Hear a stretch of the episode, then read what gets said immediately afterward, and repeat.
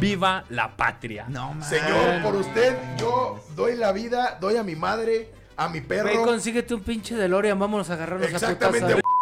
Un grupo de indígenas mexicanos que no les alcanzaba ni para Claro, afilar güey. el machete derrotó al mejor ejército del O mundo. sea, su- Yo tengo patria antes que partido. ¡Eso! Me encantó. Y tiró el micrófono, ¿no? Miguel, no, Los franceses con el clásico ademán francés. Así le hace. Las armas del supremo gobierno se han cubierto de gloria.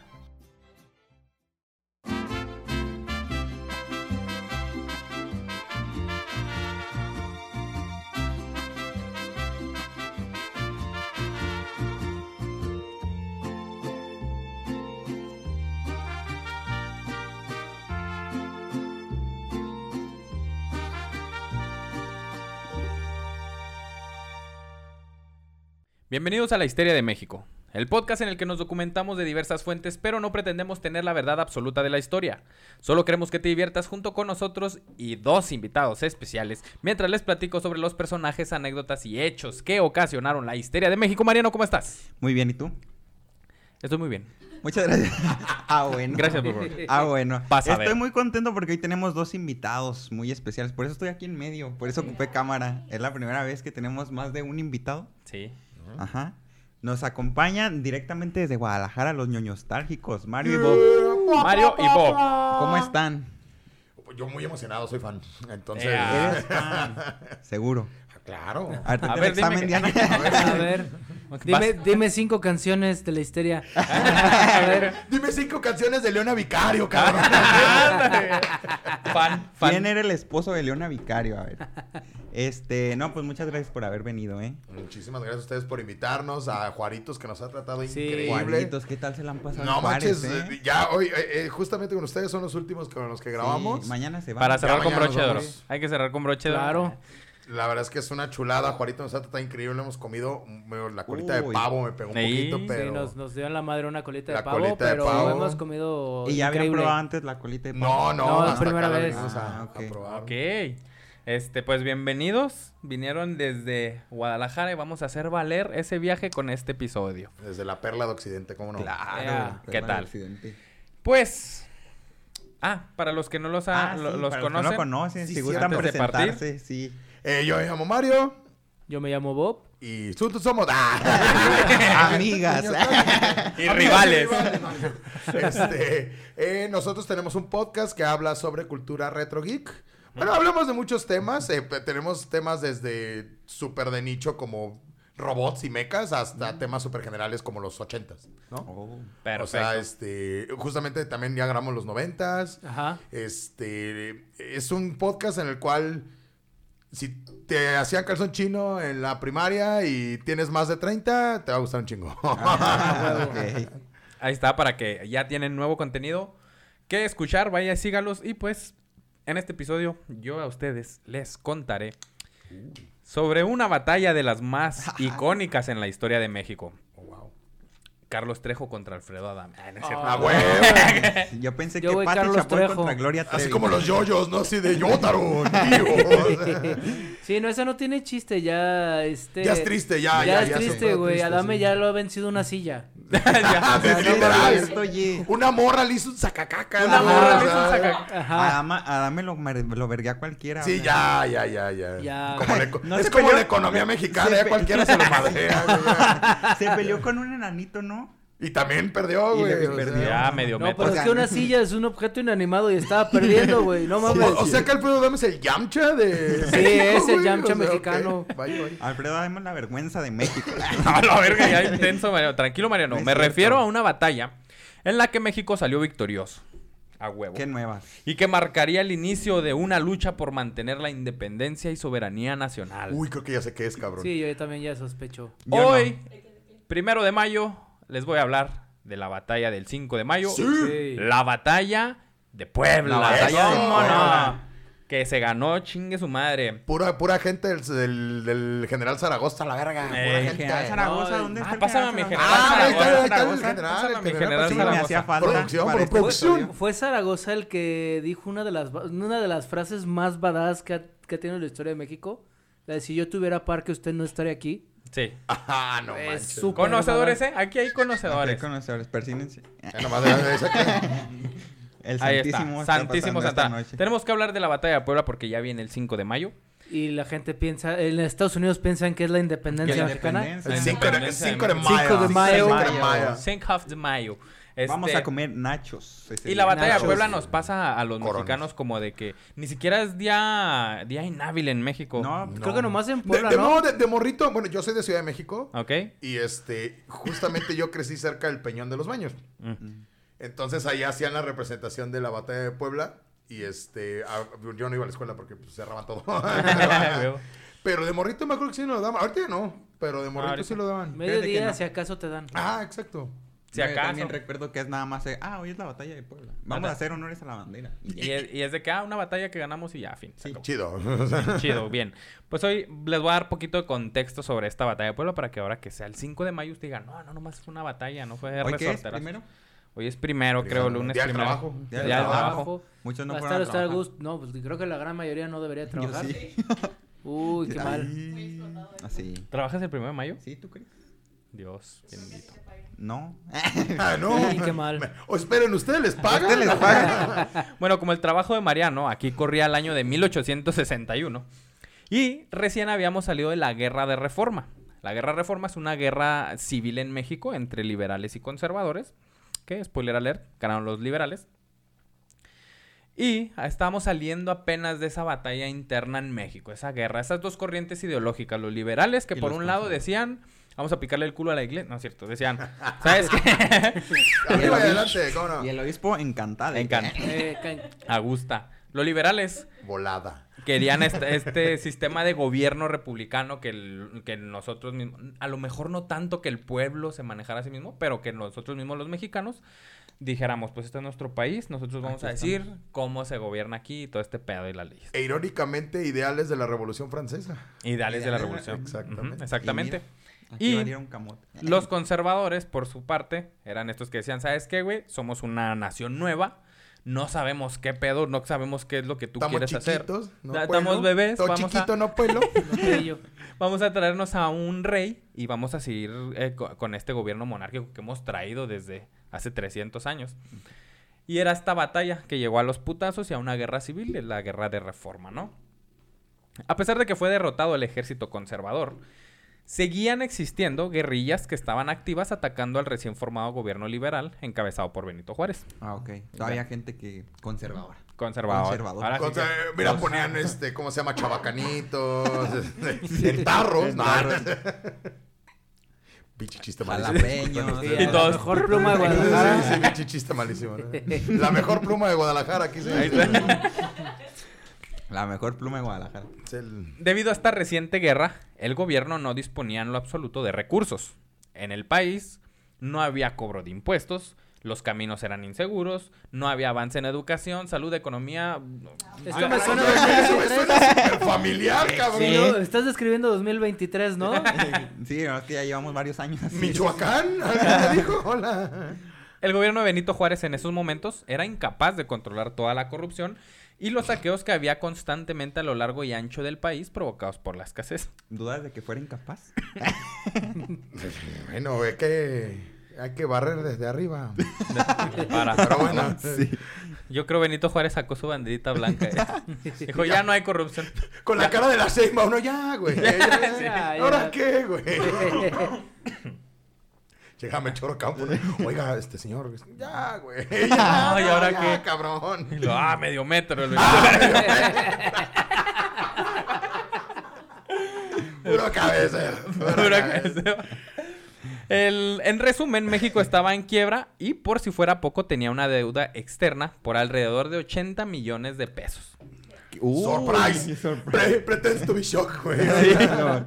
69 millones se debían a Inglaterra, 9 millones para los españoles y 2 milloncitos para los franceses. ¿Y cuándo le empezamos a ver a Estados Unidos? Le empezamos a ver, Mariano, porque esa fue una deuda de la cual una gran parte se había adquirido con diferentes prestamistas y Ah. proveedores extranjeros que financiaron la guerra interna de México y todas las, todas las guerrillas. Cuando O, hay- o sea, prácticamente México le debía a la mafia, güey. A la sí. prácticamente, güey. Los conservadores, güey, sacaban préstamos y, y traían eh, uniformes y todo esto militar para la guerra a nombre de México. Pierden los conservadores Hijos de la y debe México, ¿sabes cómo? O sea, Diría el verguilla, ¿sabes cuánto debías en Coppel? Sí, no mames. referencia 100% Juárez. Sí, no, somos fans, ¿eh? Somos grandes fans del verguilla. Ahí está, mira. Y pues eh, era, gran parte era este desmadre de las guerras y los conservadores y todos pedían préstamos a nombre. Ay, apúntamelo a México, Pa' papá. México, ¿eh? Apúntemelo. Ay, apúntamelo a México. Que unos pasteles también Sí, sí, sí, sí. No Tres leches, nada. por favor. Sí, sí, sí, sí, sí. No de cuatro, no de dos, de tres, cabrón. Apúntele. Usted cárguelo Entonces- a la cuenta. Todo estaba para la Lo que verga. sobra es billete, que hay varo. Aquí hay villanos, ¿cómo no? Entonces todo estaba para la verga. Se le debía un chingo de dinero a, principalmente a Inglaterra, eh, España y Francia. Y no había cobro de impuestos y todo este pedo. Por esta razón, y con el, fin de echar andar la economía del país, Benito Juárez declaró la moratoria por dos años a la deuda externa que se tenía con estos tres países. Dijo Benito Juárez, ¿sabes qué? No hay de dónde sacar dinero, no les puedo pagar. Una moratoria, quiero aclarar, una Ah, Es lo que te moratoria iba a preguntar. ajá. es diferente a una cancelación del pago. Benito Juárez dijo, sí, Inglaterra, te Sí debo te debo. 69 millones, España te debo 9 y Francia te debo 2 millones. Sí se los voy a pagar nomás, aguántenme, he hecho a andar todo este pedo Mira, económico. fue, fue básicamente como si dijera, mira, güey, aguántame tantito, unos 15 días ya me va a tocar la tanda y te pago en greña. En pocas palabras dijo, debo no niego, pago no Pago no tengo. tengo, cabrón. Eh, No tengo, así que a ver. Eh, la noticia de la moratoria en los pagos de la deuda no sería para nada bien vista por los países europeos. Fue como que a chinga este güey me... ¿Cómo que? ¿Cómo yo que no después me pagas? O sea, vas a intentar. Intentar, güey. Intent- Intentar Vas a pagarme intentar, cabrón. después. Muy, muy calabozos y dragones de tu parte. Sí, la verdad es que sí, Porque güey. cada, cada acción que dices es voy a intentar golpear Voy a a este enemigo. intentar. Y ya Ah, tiras dados. O sea, no, No, no pues dices a, voy a a Juárez le pegarle". salió un uno así, Sí, no, mocheote o sea, así, machín, güey. uno. O sea, Uno mocheote, natural. güey. Entonces, pues dice, los países de allá, Francia, en Inglaterra y España dicen, oigan, a ustedes tampoco les quiso pagar, ¿verdad? No vengan, vamos a reunirnos, vamos a platicar. También te dijo lo de la tanda, ¿verdad, güey? No, a mí me dijo algo de una tía que tenía mala, güey. A mí me camarada. pidió de nuevo, güey. Digo que si no lo alivianaba para dos botes, 50 baros. Mohamed, hola, ¿cómo estás? Este, Míralos ya aquí aventando salud. El... Entonces, pues, estos países europeos firman un tratado para llevar en conjunto sus fuerzas armadas a México. O sea, si tener un país encima es difícil, los tres dijeron, los Ay, tres vamos a llevar nuestras Aparte- fuerzas armadas. o sea, uno era una potencia, eh, o sea, Sí, eran Francia. dueños de- del 90% del mundo, Uno mamón. es pat- o sea. uno ¿Cuál era la es- potencia, Francia? No, Inglaterra Ah, era- era Inglaterra, mira, prácticamente no, no. dueño de la mitad del mundo. Es que mira. Inglaterra era dueño de todo el mundo y Francia tenía a Napoleón, que básicamente Ah. era don Parter Madre. Ay. Mira, qué, qué poderoso, ¿eh? ¿Quién? Fíjate, dijo, en- dijo No, siempre yo a la verga. Sí, Ay, ¿eh? disculpen de ustedes, Napoleón. ¿eh? Pues, ¿quién chingados acomodó aquí? Ay, ¿Quién hizo el acomodo? A ver. Ya corran a Mari. Oye, o sea, básicamente dijeron, oye, eh, juntémonos para hacer Coppel y mandar cobrador a, A a patearte México. la puerta a las 6 de la mañana en domingo. Pues haz cuenta que se juntó Coppel, Electra y... Y Liverpool, y güey. Liverpool, güey. Que ahí No ni a sacaste, ni, la- No. ni el crédito te dieron, pero ahí está. Sí, No, sí, si en en- Palacio ni me dieron, mamón. ¿Por qué me están deja cobrando? tú en CNA, güey, no Ándale, mames. sí, ándale, Aney. Es la trilogía de la pobreza, No mames, sí, yo le Sí, debo a güey. Y yo sea, escondiendo mis tres tarjetas.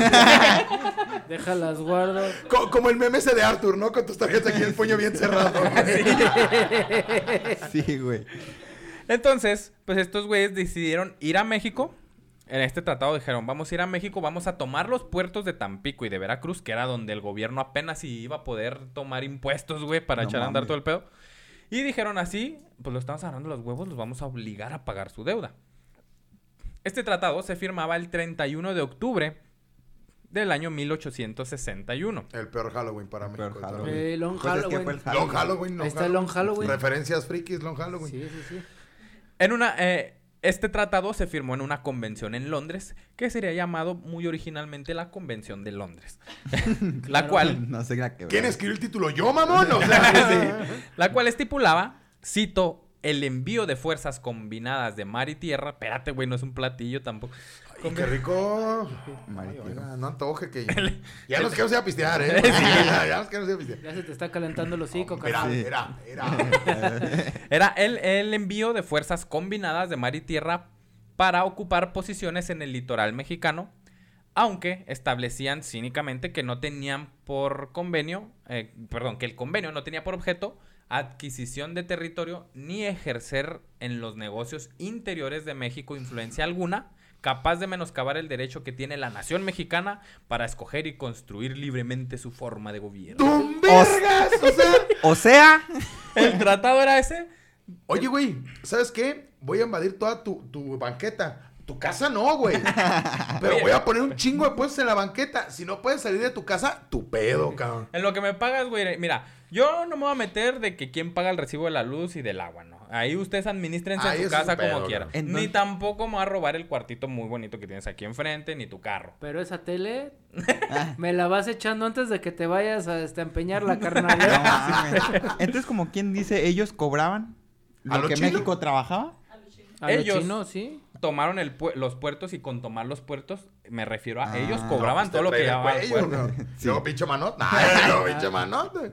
Y este era no soltar hasta que me pagues. No mames. Ese era, pero la condición era los tres países dijeron, Francia estaba en, en- en pleno en, en querer expandirse, güey. Sí, claro, venía todo el, el pedo, el- el- la- Es- los es- napoleónicos. España venía perdiendo colonias, entonces quería recuperar, ¿no? México lo acaba de perder hace poco apenas también.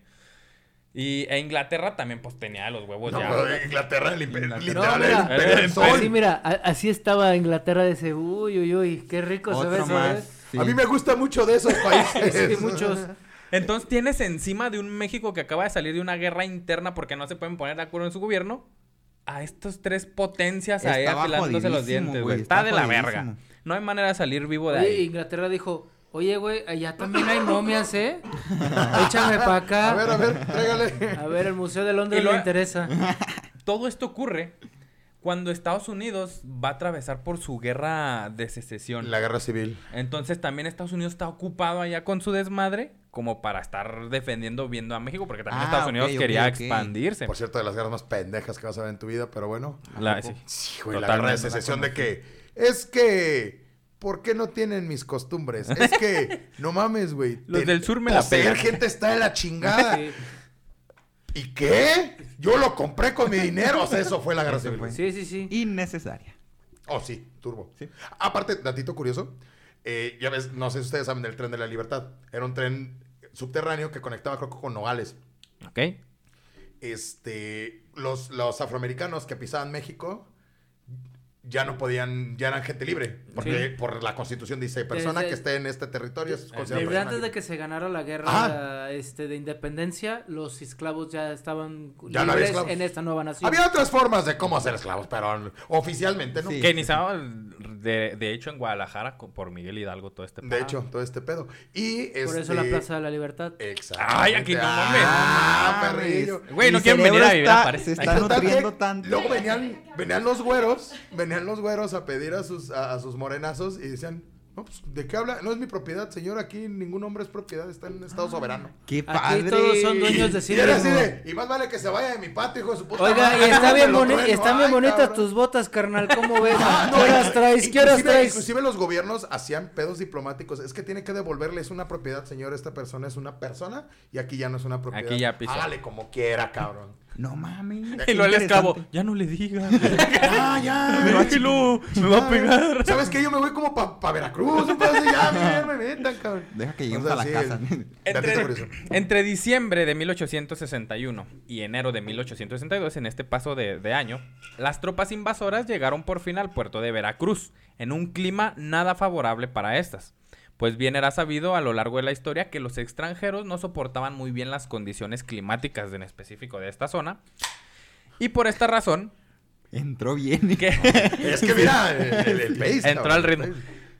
que, en, que en Veracruz siempre estos climas son los que joden a, lo- a los güeyes que ¿Cuál es quieren el clima de Veracruz caluroso? Es que mira, pon tú que vienes bien güero, ¿no? Vienes de un pinche invierno de seis meses. Sí. Te vas a meter a Veracruz en verano, mijo. Sí, güey. No mames. No, la las bacterias, jungla, las bacterias, los, todas las enfermedades ahí, a Uy, y Y su comida. Sí. La, La mayoría de la comida, comida güey. se les echaba a perder así, cabrón. Todo era desfavorable en, en Veracruz, Así de, güey. mira, vamos a llegar bien a gusto con todo este salmón que tenemos aquí. No, no. Ay, Oye, lo dice, todo es, todo es este, des- des- desfavorable en Veracruz. Todavía. Todavía. Este, todavía, pero. Pues al menos ya tienen refris. Entonces, como los, los extranjeros no soportaban muy bien las condiciones climáticas de esta zona, pues el gobierno de Benito Juárez dijo, ¿saben qué? Somos buenas gente, les vamos a permitir avanzar hasta la ciudad de Córdoba. Avancen ahí para que estén bien, para que no se mueran sus tropas, para que no se les eche a perder sus comidas y todo esto. O sea, fue como si. Ay, medio Oye, pues deja pasar al de Copper a la salita, sirve la agüita, todo el Es pedo, eso. ¿no? Es eso. en la mesa. pon Y el todo aire. esto era, era con una condición de que mientras se efectuaba la reunión eh, con los representantes de Ah, esta o sea, alianza, diplomático. es diplomático, Ah, avancen vale, hasta vale, Córdoba vale. hasta que hagamos esta reunión con los representantes. Y pues esto se hizo a través de un tratado que indicaba, o sea, no era nomás pásale, era un tratado, dice, si no hay negociaciones en Córdoba en la primera reunión, se la pelan y se van a tener que regresar a Veracruz y de ahí empezamos a platicar de nuevo y a negociar ahora sí. O con sea, los- juego de la oca, güey. No mames. Entonces era como un paso de... de- Serpientes y escaleras. Ah, sí. Nos era, regresamos. era como, pásale a Córdoba, güey, mira, te estoy dando hospitalidad. Cafecito no gusta. Un cafecito. sí. Negociemos, de Pásale el compas. internet. De compas negociemos, güey, no seas mamón. Ajá. Ya, si no quieres, te vas a regresar a Veracruz y ahí, ahí vemos que, cómo le Y ya no te va a pues. dejar ir a Catemaco, Y güey. acá- Ni los del güera, güera, güero te van a vender nieves. No. El... Bueno, se hizo este tratado, ¿no? Benito Juárez se, pro- eh, se pronunció enseguida ante el pacto... en- Perdón. Benito Juárez se pronunció ante el pacto que habían hecho con estas tres naciones. Cito, México rechazará la fuerza con la fuerza. Está dispuesto a satisfacer las reclamaciones fundadas en la justicia y la equidad, pero por ningún motivo aceptará condiciones que ofendan la dignidad de la nación. ¡Ah, medio metro! ¡Ah, medio metro! Se rifó. Es que mira, tenía sus bemoles, ¿eh? Tenía Sí, sus no, bemoles. nadie, el- ningún, no hemos tenido un presidente perfecto. No, pues no. no. Peña Nieto. Corazón. Corazoncito de Peña Nieto. Güey, qué tan culero estamos que ya extrañamos a Pues, Peña. A la imagínate- verga. Imagínate qué tan de la chingada estamos que extrañamos a Peña, A mamón. Peña. Peña Bueno, Nieto ahorita está en un yate allá, no sé dónde, con su Uh, nave con No, unos no, en las. Canarias, en las Canarias, Canarias en. Palma de En Canarias. las, Canarias, pasando- en las Canarias con unas modelos. Y ya solterón, ya, Ya solterón, ya dejó la cobija, ya dejó la cobija. a gusto, con a unos. AirPods contra el agua escuchando la histeria de México. A huevo. Tan- me extrañan. Y yo le digo a los histéricos, muchas gracias por acordarme de mí. ¿Qué habrían Qué hecho ustedes? Qué bonito. ¿Qué hubieran hecho ustedes? Y anda, ya se anda cuajando aquí, mira, qué padre. Ya ocupábamos Va- equipo ya vamos a llegar a. Veracruz, ¿eh? Benito Juárez nombra ministro de Relaciones Exteriores, puesto sumamente importante en este momento, ¿eh? Nombra ministro de Relaciones Exteriores al, en ese entonces, gobernador de Guanajuato y competidor político de Benito Juárez, Oh, wow. de quien inclusive, de, eh, bueno, eh, a Manuel Doblado, de este vato, se decía... está llegó así, así. Hola, buenas, ¿cómo están? La, se las va a inventar doblada, decía Benito Juárez. Eh, No Manuel Doblado era, era doblado. competidor político de Benito Juárez e inclusive ya había, ya había este, ¿cómo se llama? Pues contendido contra Rumores, en- rumores de que Manuel Doblado en cualquier momento le daba el reversazo a Benito Juárez después de la inestabilidad política que había en el país. Claro. Había peligro con él. O sea, Manuel Doblado no está en la, en la historia porque por gracias a Francia y estos güeyes que se metieron, güey, porque quién sabe qué hubiera pasado. Pero hay hasta calles, o sea, hay varias calles en varias ciudades que es Manuel Doblado. Manuel Doblado. Ma- en No ciudades. Bueno, entonces pone, a- O pone sea, todo el mundo está así. Manuel Doblado. Ahí viven los doblados. Benito Hola, ¿cómo Juárez dice, tú, Manuel Doblado, este, doblado, no doblado, doblado. doblado, Doblado. y estudiaba derechos, ¿no? Ahí está la hipocresía. Abogado de profesión. Eh, a él lo puso de secretario de Relaciones Exteriores. Wow. Le encomienda a Doblado que se reúna con los representantes de las tres naciones en el poblado de la Soledad. Que la el, hoy, la Soledad, este poblado se llama Soledad de Doblado. Oh. Oh, oh, entonces supongo que hizo una buena chamba, si no, no le hubieran Sí. puesto el nombre. Ahí te va. Pues Manuel vemos. Doblado tenía el don de la palabra. Era un hombre sí. sumamente hábil para enredar y desenredar según le conveniera. Era la especie de Saúl Goodman, güey. Ah. Pero del otro Oh, nivel, este güey era buenísimo, güey, para enredar, O sea, desenredar, un- convencer. ¿no? Exactamente. Era muy, muy cabrón Manuel Doblado. Labios. Tanto que le iba a dar la- el revés, le podía dar el revés, güey, a, a mismo Benito Juárez, güey, que venía ya haciendo su, su, Su- su de fama, güey. todo 12 eso. años de 12 campaña. años. 12 años. 18 años. A lo que 18 ven- años, güey. Benito Juárez decía, ¡No! ¡No vamos! Pero de pronto ya en las conferencias hablaba muy quedito. Ya. Pe- El respeto al Uy, siempre que hace eso tengo unas ganas de meterle. Yo creo que es una de las. Bueno, un pinche mape así. ¡Hable bien, Güey, cabrón! Güey, la otra vez estaba viendo una mañana, no pregunten por qué. Porque uno está muy aburrido el sábado de la mañana. güey. Sí, güey. Y la puse y lo estaba hablando muy lento. Y la puse en el más alto del, del de. Y ya, y ya llevaba así. Y no, se seguía escuchando lento, no mames. Sí, ¿de qué pedo? Sí. Oye, imagínate que te manden unos mensajes de WhatsApp, unos de audio así de... No hay un por cinco. perro, no mames. Por cinco, güey. Mejor escríbeme, güey. Ya, mejor Tardas menos. y que ponga. Eh. Después de una dura pero asombrosa, como la, bueno, es cierto. Después de una dura, That's what she said. perdón, después de una dura pero asombrosa negociación de parte del mexicano, Manuel Doblado logra los tratados de la soledad. En estos tratados, fíjate qué tan vergas era que en estos tratados logró que España e Inglaterra aceptaran la moratoria de los pagos. No solo eso, güey. También reconocían al gobierno de Juárez y se comprometían a no prestar auxilio militar a ninguna facción que estuviera en México en contra de dicho gobierno. Güey, ese güey se la los convenció, güey. O sea, de- decías que era de Guanajuato. A mí ese güey era chilango, mamá. Sí, tiraba Ese güey era chilango. No, carnal, rollo. mira. En dos meses te pago, güey. Sí. Te Mira, lo juro, mira, cabrón. ¿te gusta Estoy a punto de una lanita que va a caer, güey. Nomás Mira, te ¿te tiene que pasar gustan la mis factura, tenis? mamón. Son Adidas, son clon, güey, pero te- Es llévatelo. clonadito, pero no es robadito, güey. Llévatelo. Llévatelo, Oh, ya vi que les, les pusiste ojo, carnal, llévatelo. Llévate, Es más, te lo regalo, carnal. Ya, De sí, nomás de compas. ya cáele, carnal, ya. O pagó con cuerpo la moratoria, quién sabe, No no, sabemos. sabemos. No sabe. Está muy doblado a lo mejor. Eh, Sí, pues sí, doblado ya en es. inglés así como de... No, caray. que- Todos como, Mira, "What?". te le aviento dos momias para que, pa' que esté chingón para tu museo, güey. ¿Sabes? Perrotas, güey. güey, de Guanajuato. ¿Y esta bonita Estela Maya? y ahí se lo lleves. Los convenció, güey, a esos güeyes y dijeron, Simón. Y además, si los conservadores que, eran tan que todas están en guerrillas contra el gobierno liberal, y esos güeyes están pidiendo ayuda militar por todos lados, España e Inglaterra dijeron, va, tampoco vamos a ayudar a esos pendejos y reconocemos el gobierno de Benito Juárez. Wow. lo logró madre. el maldito hijo O sea, de para perra, ser su, su adversario político, yo creo que ese güey sí le ganó el patriotismo muy cabrón y dijo, güey, yo soy un patriota. Sí, güey. O sea, no, no, no. Oye, México es más que ideología. Oye, ese güey ha sido un, un cabrón para ligar, ¿eh? No, No, sí, imagínate. Mr. Steal Your Girl, güey. Así Sí, sí, es. sí, sí. De que, oye, yo, y- y- era, mi novia llegó, el, el- el licenciado doblado llegó y Y Ya, Y ya. valió mal. hasta me hizo Eh, firmar el a mí pinche me- divorcio, mamón. Ah, a mí me convenció, ya le, le pagué la cena al güey. Ahora tenemos, mi auto. tenemos una relación poliamorosa aquí, güey. Ya somos frío. en- El, realmente el verdadero objetivo de Napoleón III, emperador de Francia, pues era apropiarse de México. Claro. O por lo menos Sí. tomar decisiones en su forma de gobierno y violentar así la soberanía nacional. Pareciera que los franceses, que ojo, a los franceses les debía 2 millones, a Inglaterra le debía 69, a España hizo 9. miles de pedo, güey. Y es el que más le hizo de pedo. Parecía que los franceses les escandalizaba más que a los propios mexicanos el hecho de que México acababa de perder casi la mitad de su- territorio contra los gringos. Y si los gringos continuaban expandiendo su territorio, el imperio francés se vería rebasado. O sea, es como si dice, oye, el, el vecino ya te quitó medio patio, no chingues. Mira, mejor me llevo la... Oye, güey, nomás te llevo lo del Xbox, güey, llévatelo. Sí, güey. No, no, no. Yo vengo por la casa, carnal. No, y, y- y Xbox, mamón. y el, y el vecino le robó eh, el, el- ya el medio patio, güey, pero se quiere extender toda la cuadra al vecino, güey, porque Sí, tiene poderío. sí. Co- Como en Entonces, esas este fotos de se- Don Vergas, ¿no? Que se, se apropian de las pinches De las banquetas y. Oye, Entonces, todo el Zaragoza aquí. Sí.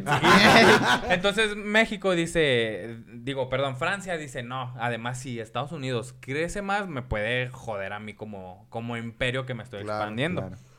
Eh, así que pues los franceses, primero, eh, perdón, la instrucción para los franceses era no ceder. O sea, van a México y no van a ceder y van a entrar por la fuerza a tomar la capital del país. Digo, que Se la de pelaron pretexto con el y su doblado. mamá de los pasteles y A todo huevo. ese pedo, porque, pues, Primero, rompieron el acuerdo de la Convención de Londres, pues ahí dejaba claro que ninguna de las tres potencias iría a México con el fin de apropiarse ni de territorio, ni tampoco buscaría influir de ninguna manera en la política interna de México. Ok. Después rompieron el pacto que, eh, que había con México, donde, debido a las duras condiciones climáticas de Veracruz, se les permitía avanzar hasta Córdoba. A ver, perros. En este pacto se acordaba que de no haber negociaciones favorables para ambas naciones, se regresarían a Veracruz para iniciar los tratados. Pero, como no hubo, no hubo acuerdo, los franceses dijeron, chinga tu madre, yo voy a preparar mi ejército desde Córdoba. ¿Cómo no? Los Si franceses aquí". con, con el clásico ademán francés. de- Porque así le hace patos. Sí, es cierto. Es verdad. Oye, y doblado así. ¿Y este pendejo qué, güey? Se está desinflando. qué Carnal, carnal. Tiene el- fugas. El, el- el- el pinche calor, ah, ya le, le botó a la chingada. o sea. El Benito Juárez encomienda entonces al recién ministro de guerra, Ignacio Zaragoza. Ignacio Zaragoza, Oh, su padre, cabrón. muchos lo ubicamos ya hasta la batalla de Puebla. No, Ignacio Zaragoza acaba de ser nombrado ministro de guerra por la gran calidad de militar que era en la Una guerra reforma. güey. El güey ya era una riata, eh, Ignacio Zaragoza, llegando aquí, para que, para que ubiquemos que Ignacio Zaragoza no, se, no nació en la batalla de. Puebla. Entonces, era recién ministro de guerra, Ignacio Zaragoza, otro puesto muy importante en ese entonces en México. Sí, pues es, es ser el, el- el director de la Sedena ahorita. Ajá, Ah, exactamente. sí. Eh, entonces le, le encomendó la formación del Ejército de Oriente para la Defensa Nacional y este inmediatamente llamó a sus generales para formar parte. Ignacio Zaragoza era el que acomodaba todo el huevo, ¿no? ¿Er- ¿Era poblano, Ignacio Zaragoza? Ay, no recuerdo. No Pero recuerdo me si era poblano. no Creo que no. A ver, Casi estoy ahorita seguro que Google no. me va a decir. A ver, Alexa. ¿de dónde? Ah, está apagada. Chat GPT. Ya echaron a mi Mirs. A, a- a Ah, mi Mirs. está, está descansando. Ahorita, ahorita vamos a sacar saca el datillo. eh. A ver, ahorita nomás que cargue, porque no me Pero llega. nomás que cargue, cabrón. Que no llega muy bien la señal aquí. Sí, continúa. Bueno, Ignacio Zaragoza, pues ya le habló a sus compadres, a, a sus generales de confianza, y como ministro de guerra, era el encargado de administrar y controlar desde los recursos hasta los soldados con el objetivo de defender a la nación. Pero no era recomendable que como ministro de guerra se arriesgara en el campo de batalla en medio de las balas. O sea, era el güey que administraba todo el huevo, no lo vas a poner en el campo Y de no va a batalla perder. que te lo maten, güey. Sí, ¿verdad? Ya que te lo matan, güey, Sí, se hace sí, el sí. cagadero. Pero como pinche William Wallace, el cabrón, güey. Chingao. Transcurrió así el tiempo. Y No. de... Dice nacimiento 24 de marzo de 1829, Bahía del Espíritu Santo, Texas. Coahuila y Texas. Nació en Texas cuando era mexicano. Cuando Texas era mexicano. Ah, ok. Sí, es cierto, Lo ya me que, acordé. lo que ahorita es Corpus Christi, ¿no? Cerca de Corpus Christi, eso. Que está pegado al Golfo. Desconozco. Sabe. Me Sabrá imagino. O sea, pero, o sea si, si era todavía Texas. Pero dijiste Texas. Sí, qué? está, está sí, es, es ahorita es Texas, pero creo que al parecer en ese tiempo era, era Coahuila. Cahuila. No Coahuila, manches, sí. hasta allá llega Coahuila. Eh, Todo eso era. no. Eh, No mames. transcurrió así el tiempo y debido a las hostilidades francesas, quienes ya estaban chingando la madre en poblados y tomando poblaciones pequeñas y avanzando, Zaragoza tomó la decisión de renunciar a su cargo de ministro. Pero no por culo, No, no, no, no. Para meterse a los chingazos, güey. sino para O sea- poder participar directamente al mando del ejército que él mismo acababa de güey. Ese No movimiento mames. está muy WWE, güey. Sí, sí, llegó, cayó, ese- cayó. llegó con la silla, güey. Sí, no, no, no mames. Exactamente, Qué exactamente. crack, güey. Así Sí, como, no puede ir porque es usted el, el- el ministro de, de Marina y Guerra. Ahí tiene. Ahí tiene, pásame esa silla, ahorita va a Pero, pero como soy militar, mis rangos no se me quitan. Nos hace que me voy a los putas. Ah. Güey, no mames, güey. Sí, güey. Güey, o sea, Qué dice, ganas de comerle toda la tiene el puesto militar más alto del país. Sí, güey. Dice, no, O sea, yo voy a agarrarme de regazos con esos pendejos que la están haciendo. No, y Wow. técnicamente estaba como casi a la par del presidente, ¿no? O Sí, sea, solo era el presidente arriba de él. pero pues, ah, una baba, güey. Y, y tenía que ser, eh, el, el ministro de, de guerra tenía que ser el güey de la máxima confianza, porque si quería, era el que tenía a los militares, Sí, güey. Que es lo que pasa ahorita con Andrés Manuel, porque él le da a todos los Muy militares. chiqueado, muy Son los chiqueado, únicos que le dan sí, sí, al claro. reversazo ahí en cualquier momento. Muy chiqueado el general Sandoval, qué padre. Mm. Entonces, Ignacio Zaragoza era la riata y podía hacerlo y deshacer lo que quería. Y dijo, no, yo me voy a bajar el rango para poner a un pinche ministro y yo dirigir a ese ejército que acabo de armar. Como Jesús, güey. Siendo Dios, Bajó, bajó y se hizo hombre, güey. Ahí está. Mariano lo acaba de decir. Ignacio Zaragoza, Jesucristo. Aquí está. Sí, está al nivel. Está al nivel. El ejército francés estaba compuesto por 6.000 hombres. Era un ejército reconocido mundialmente por su adiestramiento, disciplina y por sus victorias, perdón, por sus victoriosas campañas en África, Crimea y otros tantos lugares donde siempre abatieron sin problema alguno a sus enemigos. Según yo llevaban como 20 años imbatidos, ¿no? Ahí Según está, voy 20 para allá. años sin perder una batalla, güey. Todos y cada uno de los hombres que conformaban este ejército francés eran unos auténticos profesionales en el arte de la guerra. En esos momentos, y, Leyeron a Sun Tzu y todo el pedo. Sí. en esos momentos, y Que por yo lo leí, no tiene nada que ver con guerra. Bueno, sí. Sí, pero no. Sí. no entendí, adelante. perdón, es que estaba yo acá. Sí, perdón, adelante. Leyeron a Sun Tzu y todo el pedo. Ah, sí, sí.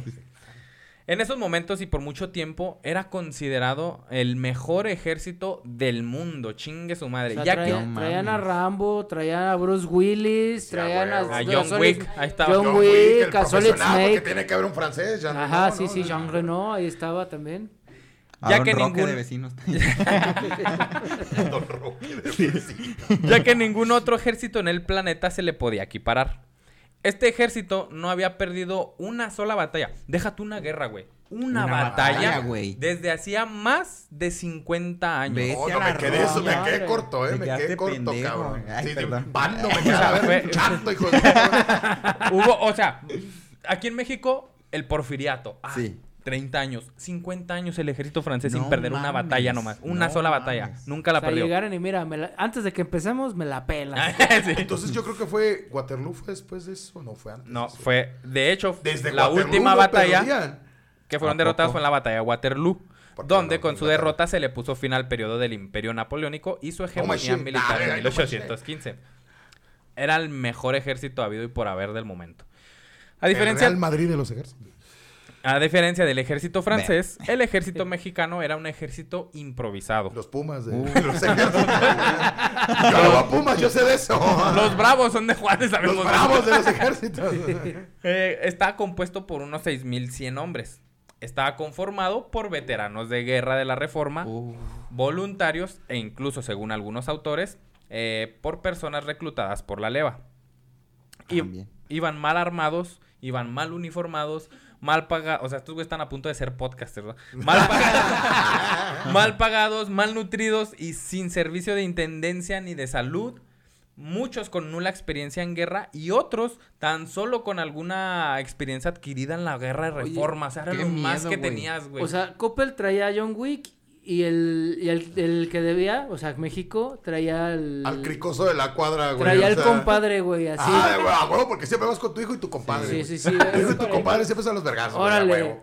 Huevo. sí, güey. el propio Zaragoza, fíjate, el mismo Zaragoza. No, es que sí son vergas Zaragoza. Sí, describía su propio ejército como, cito, unos ciudadanos que no tienen más bondad que la justicia de su causa, ni conocimientos militares que el deseo de servir a su patria. Bien O sea, romantizado todavía. Una forma palabras, bonita de... Valemos pura madre, Sí. pero ¿cómo le echamos ganas, de Sí, una es- forma bonita de decirlo. Ah, Francia es lo que pides por internet, México es lo que te llega, ¿no? No somos muchos, pero somos machos, chingue su madre. Sí, o sea, e- eran el ejército pedido de AliExpress, güey, ¿no? Sí, güey. Sí, güey. Lo que te llega. Debido a estas profundas carencias de parte del ejército mexicano y con los franceses ya profanando con su planta nuestro sueldo. Ah, ¿viste? Ese Ah, manejo del... cabrón. Los altos mandos militares se reunieron con el presidente de, de la República, Benito Juárez, logrando que el primero de diciembre de 1861 se promulgara una ley de amnistía para incorporar al ejército a militares conservadores que habían combatido contra ellos en la guerra reforma. Se unieron y dijeron, ¿sabes qué, güey? Eh, somos un desmadre y, es- y ahí viene el mejor ejército del mundo. Los conservadores que nomás están chingando a la madre y nos quieren tumbar, vamos a hacer un, No, un que muy pacto, chingones, cabrones, vénganse, a ver. A jalar. Vamos a poner pausa a nuestro pedo. Únanse al ejército del oriente. Vamos a, a- a intentar pelear con los franceses y después nos seguimos peleando. No hay Es que nada, nada mejor para hacerte amigo de alguien que odiar a alguien en común, ¿no? Exactamente. güey. ¿Cómo me caga ese güey? A mí, Es pinches franceses, ¿cómo me cagan? A mí también, son bien mamones. caracoles, Ah, mamón. no mamón, mames, no sí es cierto. ¿Compas? Simón, ahora vas a Vamos a partir perder la madre. madre. ¿Sabes qué es lo que más me caga, güey? Que no le dicen croissant al Que croissant. no le dice croissant. No, no, no. no, el Croissant. El son cuernitos. Son los cuernitos. Son cuernitos, carnal. ¿Sabes qué? Vamos a darles en su madre. Cámara, cámara. Luego dicen algo de unos pinches pasteles y que se... Vámonos, en su A madre. chingar su madre. 20 Eh, le ah, y luego, pues sí, Francia ya tenía pasado con México con la guerra de los pasteles y esas madre. Después de este llamado, el general conservador Leonardo Márquez logró reunir a más de 2.000 hombres para esta batalla. Y con estos 2.000 hombres marcha hasta la ciudad de Puebla para auxiliar y luchar al lado de los franceses. Ah, llegó como Gandalf. Chinga tu madre, se unió a los franceses Antes- el conservador. Qué hijo Ah, de su de puta. puta, güey. Leonardo Márquez dijo, Ni voy a juntar Judas dos mil hombres y nos vamos a unir a los franceses. Chinguen a su madre. Oye, güey, ni Judas, de hecho, ¿eh? Sí, No, no, no, no, ni Judas se atrevió ¿no? tanto. O sea, No. Leonardo Márquez y Judas. O sea. Judas- Ese cabrón de perdida le pagaron, No, mamón, deja o tú sea. de, de pelea, se arrepintió. o sea. Ah, se No, arrepintió. Leonardo, Leonardo Márquez va a tener episodio porque es un hijo de perra Y bien dígame ¿eh? dónde está enterrado para ir a escupir a su pinche Vale, va- tumba. era revivirlo y, y partirle de su madre otra Es más, vez. les doy este adelanto del episodio de Leonardo Márquez. Los fusilados en el Cerro de las Campanas debían ser Maximiliano, Miramón, Mejía y Márquez. ¿Y por Mejor qué? Márquez. Maximiliano que no me lo... A mí, ¿Por ah, no me lo mayugues, No, no me lo- no me lo mayuguen, cabrón. Te Maximiliano, por- víctima de su Te lo cambiamos contexto. por Márquez. Exacto, te lo cambio por Marx, cabrón. Bien. Te, lo catafixio, hijo. El... Ay, se murió, chavo. Entonces, pues logra marchar hasta la ciudad de Puebla para luchar al lado de los franceses. Ignacio Zaragoza se da cuenta de esto y se ve obligado a enviar de sus 6.000 hombres a Otros 2.000 2,000. a cargo del general Antonio Carvajal con la misión de detener a Leonardo Márquez antes de que llegue y así poder eh, que le pueda dar apoyo al mejor ejército del mundo. Apártame dos mil, les vamos a partir en su madre. Ya me cayó gordo ese Sí, cabrón. Y ahí regresamos. Yo me Vamos a- imagino llegando Márquez y... Ven usted, quítate, niño aprieto. El francés, ¿no? Quítate, Así de niño quítate, aprieto". niño aprieto, tú no. Eh, cabe, bueno, es que cabe mencionar que esta ley de amnistía excluía precisamente, no era para todos, excluía precisamente al general Leonardo Márquez, porque era, que era conocido como el tigre de Tacubaya y fue el asesino intelectual de, Mech- de Melchor Ocampo. ¡Guau! ¡No, güey! ¿Qué? ¡Cabe hoyo más! No, este güey... Hijo de su... ¡Ah, la madre! Fue el autor intelectual. Y digamos, también que- estaba, eh, eh, tampoco le iban a hacer válida esta ley de amnistía al presidente de los conservadores, a Félix María Zuluaga. Todos menos ustedes dos pendejos. Que Leonardo Márquez Y abajo decía, posdata que chinguen a su madre. Y es que Leonardo Márquez en la Guerra Reforma fue bajísimo el culero. Por ejemplo, en una de tantas batallas, en la batalla de Tacubaya. Por eso le llaman el tigre de Tacubaya. Llega a Tacubaya, güey. eh, mata... Pues vaya, vaya. Vaya, vaya. Oye, Vaya, vaya, Tacubaya. Llega a Tacubaya, mata no solo a, a los, a los soldados liberales, que eran pocos, sino que mata a la población de ahí mismo de Tacubaya. Y luego Hay médicos estudiantes ahí que dicen, ah, acaba de suceder una batalla, vamos a ayudar a los conservadores a curarlos. Y como estudiantes vamos a ayudar también a los liberales porque están ellos. Y este güey dijo, no, agárrame a estos pendejos y me los matas A también ver, por de la... andar. güey, A ver, hijo de la... ¿tú Ese- crees? esa, esa calidad es Leonardo Márquez. Hijo de la riata. Oye, este es, este es como... Es una fichita, mi Sí, compa. güey, o Sí, sea... güey. Estoy intentando ponerle ya cara como de algún villano que odias, AMLO. así que dices... Es, es Dolores Mira, de Umbridge. morena sí era, cabrón. Sí, era un Dolores Umbridge, ¿eh? ¡Ah! Ah, el Dolores me Umbridge de la Reforma. El Sí, Dolores sí, sí. Umbridge era un hijo de perra bien Sí, hecho. sí, sí, ya, ya lo vi vestido de rosa y todo, Ah, pero ya, Y riéndose. así ya... Digo, no me sale porque ya tengo... Quiero una pausa. ¿Cómo se ríe? Afina y todo. Ah, no, güey, ya no puedo. Ya no, ya Llevo no. cinco días grabando ya. Sí. Párenle.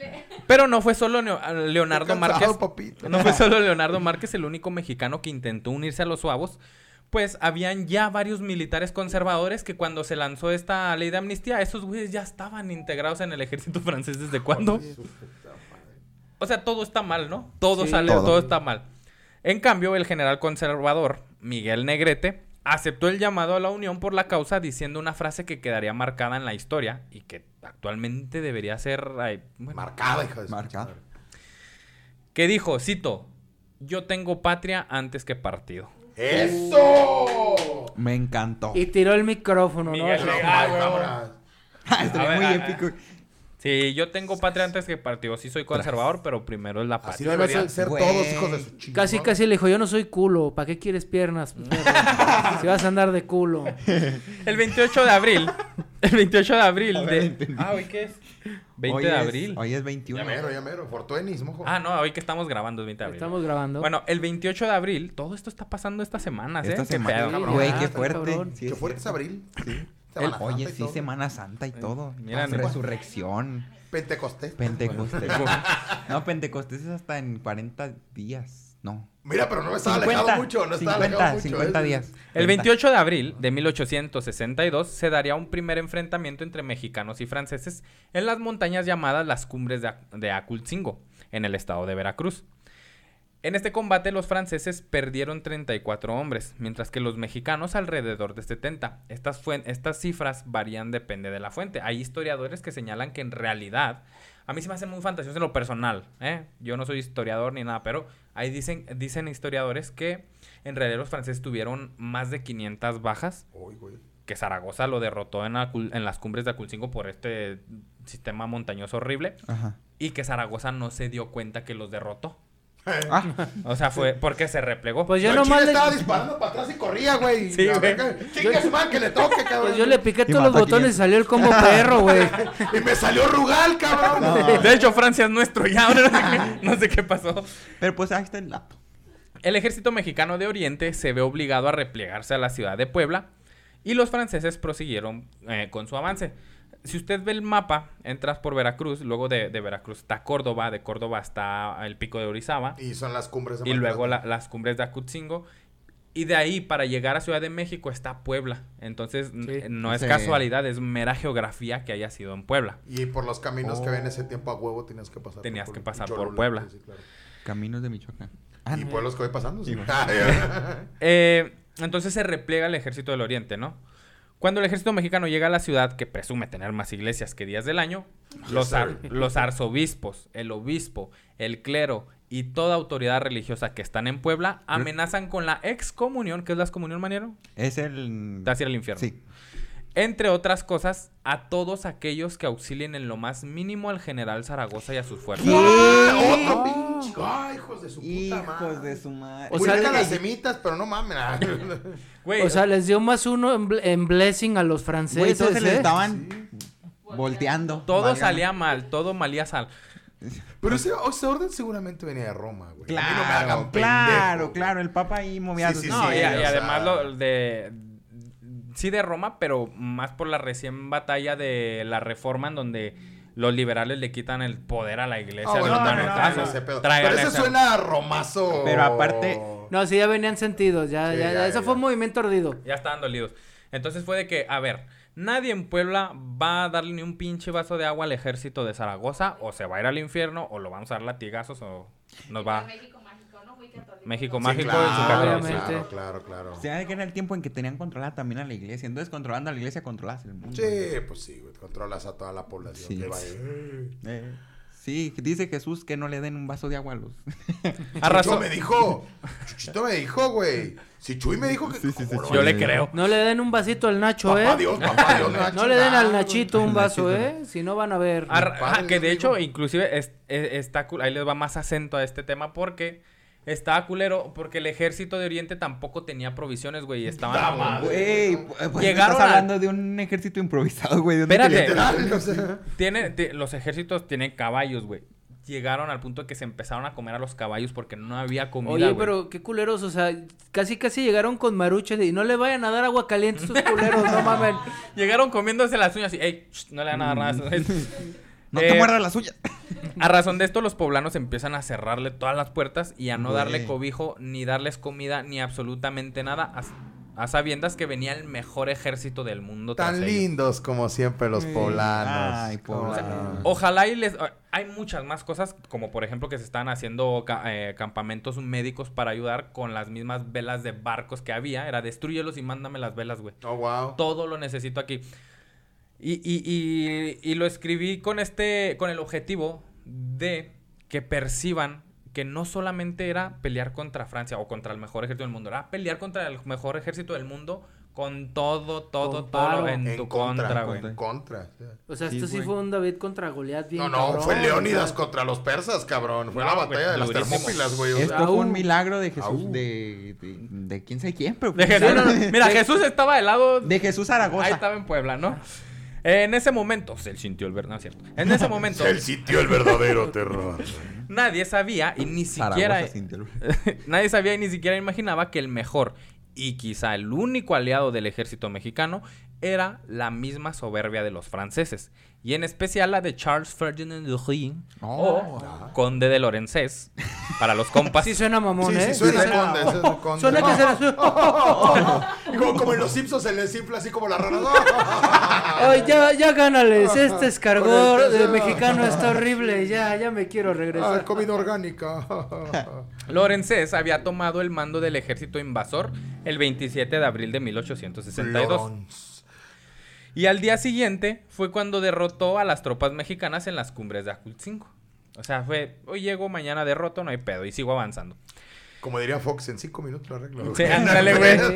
Llegó muy sobradito a las inmediaciones de Puebla. Bien alzado.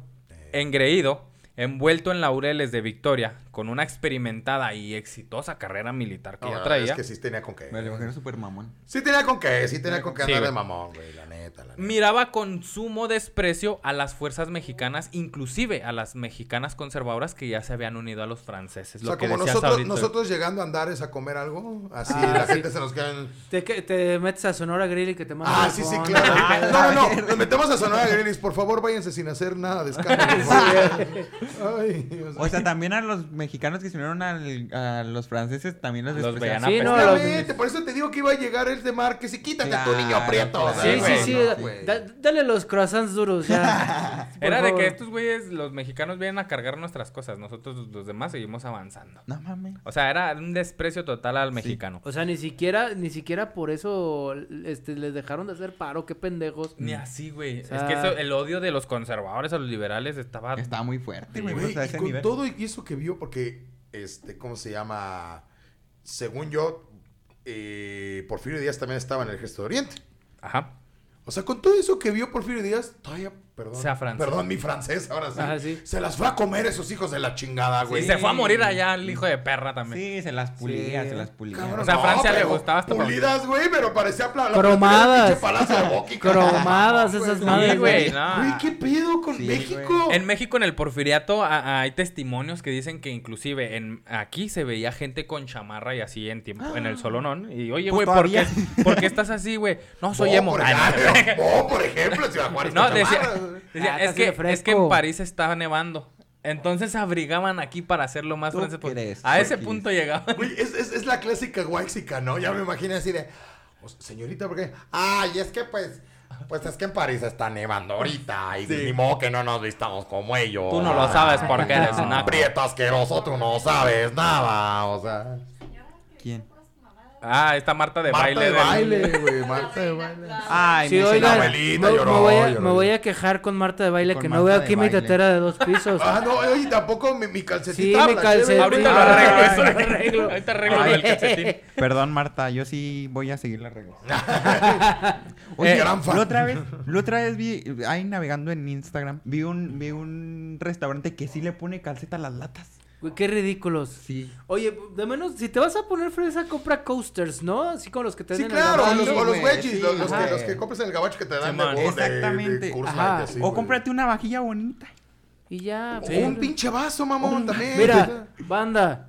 O Si tú, la me, si tú me sirves refresco, si yo voy a tu casa y me dices, ah, ah, como aquí ahorita que me, que Muy me dan lindos una- muy una lindos, me dieron una carta blanca, yo voy a decir, no mames, qué nacos, ¿por qué estoy viendo la etiqueta? Claro que no, yo digo, muchas gracias. Es una etiqueta Esta- de carta blanca. O sea, la etiqueta la rellenamos de Bot Light, pero esa- no ahí está la etiqueta. Pero carta Pero blanca. Oh, y sí, sí saben, ¿no? El, el, el- el pedo que hay con Bud Light ahorita en Estados Unidos. No. Sacaron unas latas que son conmemorativas para lo del Pride Month. Ok. Entonces salieron con el arco iris. Salió Kid Rock a comprar un 12 de esas madres y les disparó con, ya sabes, ¿no? Cosas de gente como America, chiquito, ¿no? fuck yeah. Este, y ahorita están de que no, bueno, tomas vuela, te vuelves, te vuelves gay, cabrón. Los gays, no, hombre. No esas ranas Los gays y todo el Sí, pedo. sí, sí, sí. No mames. Bueno, pues este güey despreciaba a los mexicanos No, como no estos güeyes, como estos a los gays. Tanto los despreciaba que escribió, está ahí el escrito, y cito, somos tan superiores a los mexicanos, en, en- todo esto en francés, ¿eh? Ya me cayó los huevos Ya, el cabrón. ya, Somos ya, tan superiores.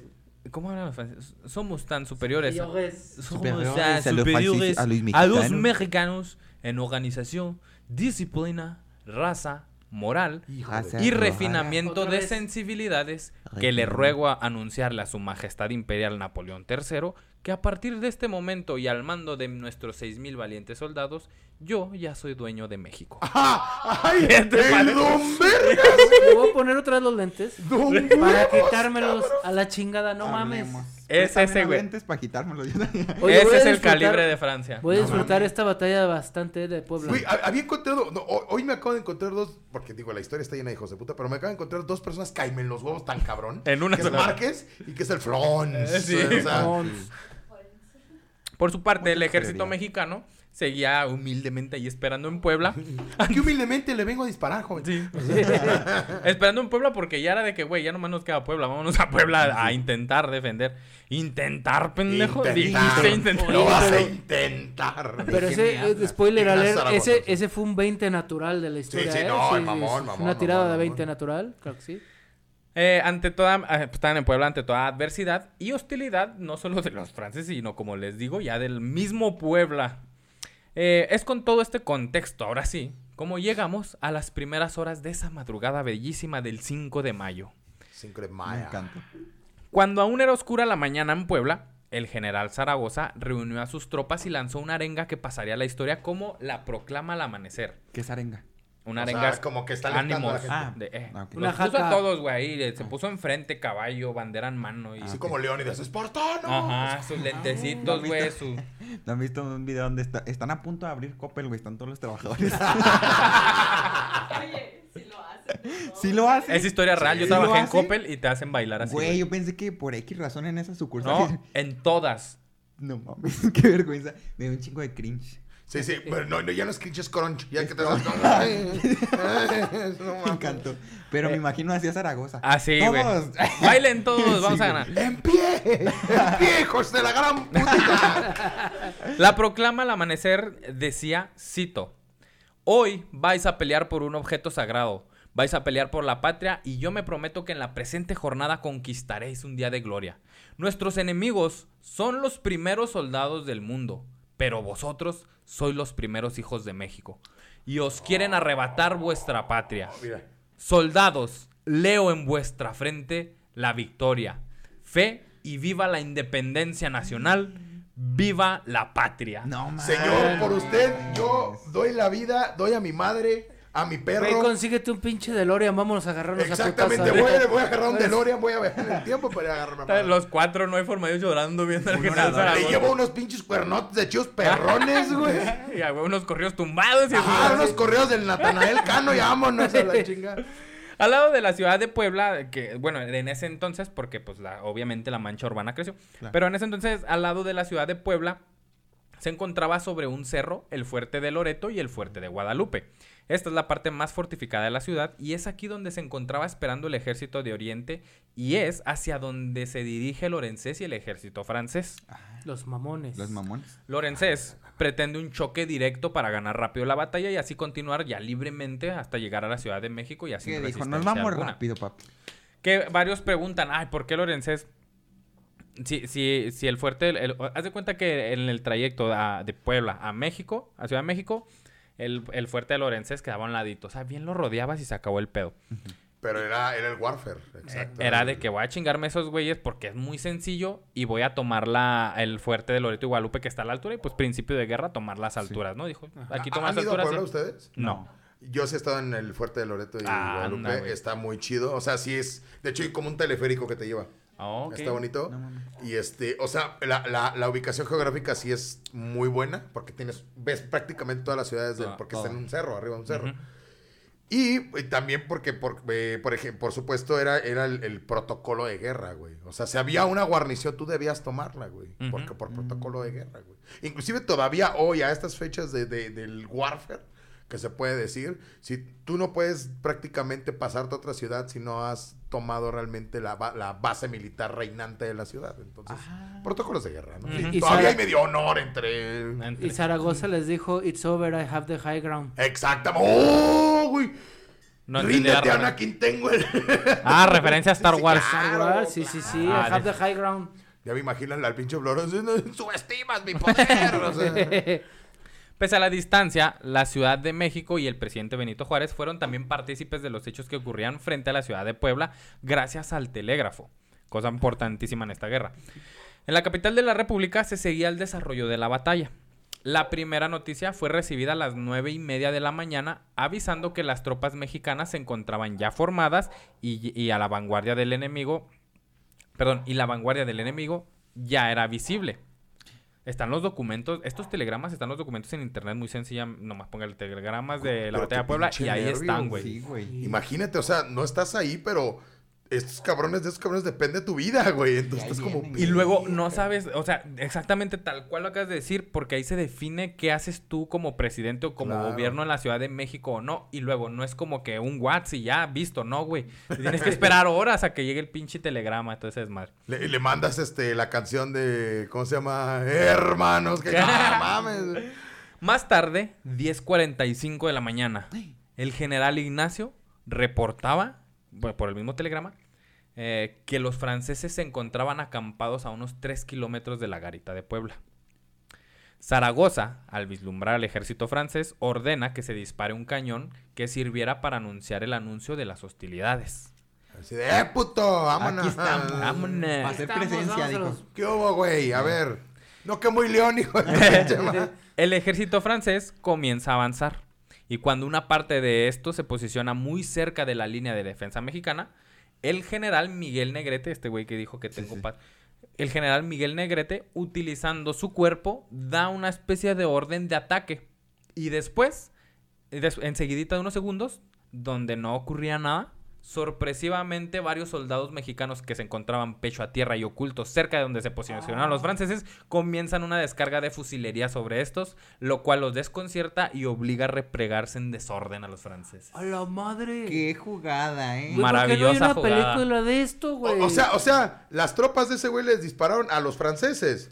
Los franceses llegaron en donde, ah, ahí está ya Ah, las sí, líneas de Comiendo defensa. sus croissants así de... No, esto va a estar fácil. Haciéndose el bigote así. y todo. Entonces de repente ven allá un pendejo que es el general Miguel Negrete haciendo así o haciendo Bailando trans, ¿no? Sí. Y ese güey que trae, y a un ladito de repente se levantan unos güeyes, ¿qué está ¡Hola, pasando? Sí, Pa, güey. pa, y empiezan a descargar y se replegan los franceses, hechos un desmadre, un desorden. ¡Colas, colas! Eh, Necesito ver una imagen. Ay, imagen. No, Age of Empires. Ah, y vas a ver. Este es el mediodía ya. 5 de mayo seguimos. Y se notifica de inmediato al presidente a través del bendito telegrama. Cito, se ha roto el fuego de cañón por ambas partes. El telegrama es el único testigo, los telegramas son los únicos testigos sobrevivientes, güey, así dice. O sea, usted métase a Google ahí y telegramas del... del Aparte van como cortaditos, o sea, ni siquiera Ah. son frases completas. El telegrama era eh, fuego de cañón abierto. Pum. Oh, cabrón. Ah, eh, porque cobraban por palabra. Bueno, en ese tiempo antes sí, pero. Ah, no, esto era una comunicación más rápida. O sea, el telégrafo, o sea, el, telega, el sí, telégrafo. O sea, la persona que utilizaba el telégrafo. Sí, era como el telégrafo, sí, sí. El telégrafo usaba el telégrafo. Ah, este, era un operador. Iba en chinga el pobre cabrón. Porque, ah, por clave morse. Sí. Ah, entonces era estar recibiendo y lo traduciendo y luego vámonos. Eh es, es- es- es el mediodía ya, les digo, se notifica esto de que se ha roto el, el- el fuego por ambas partes.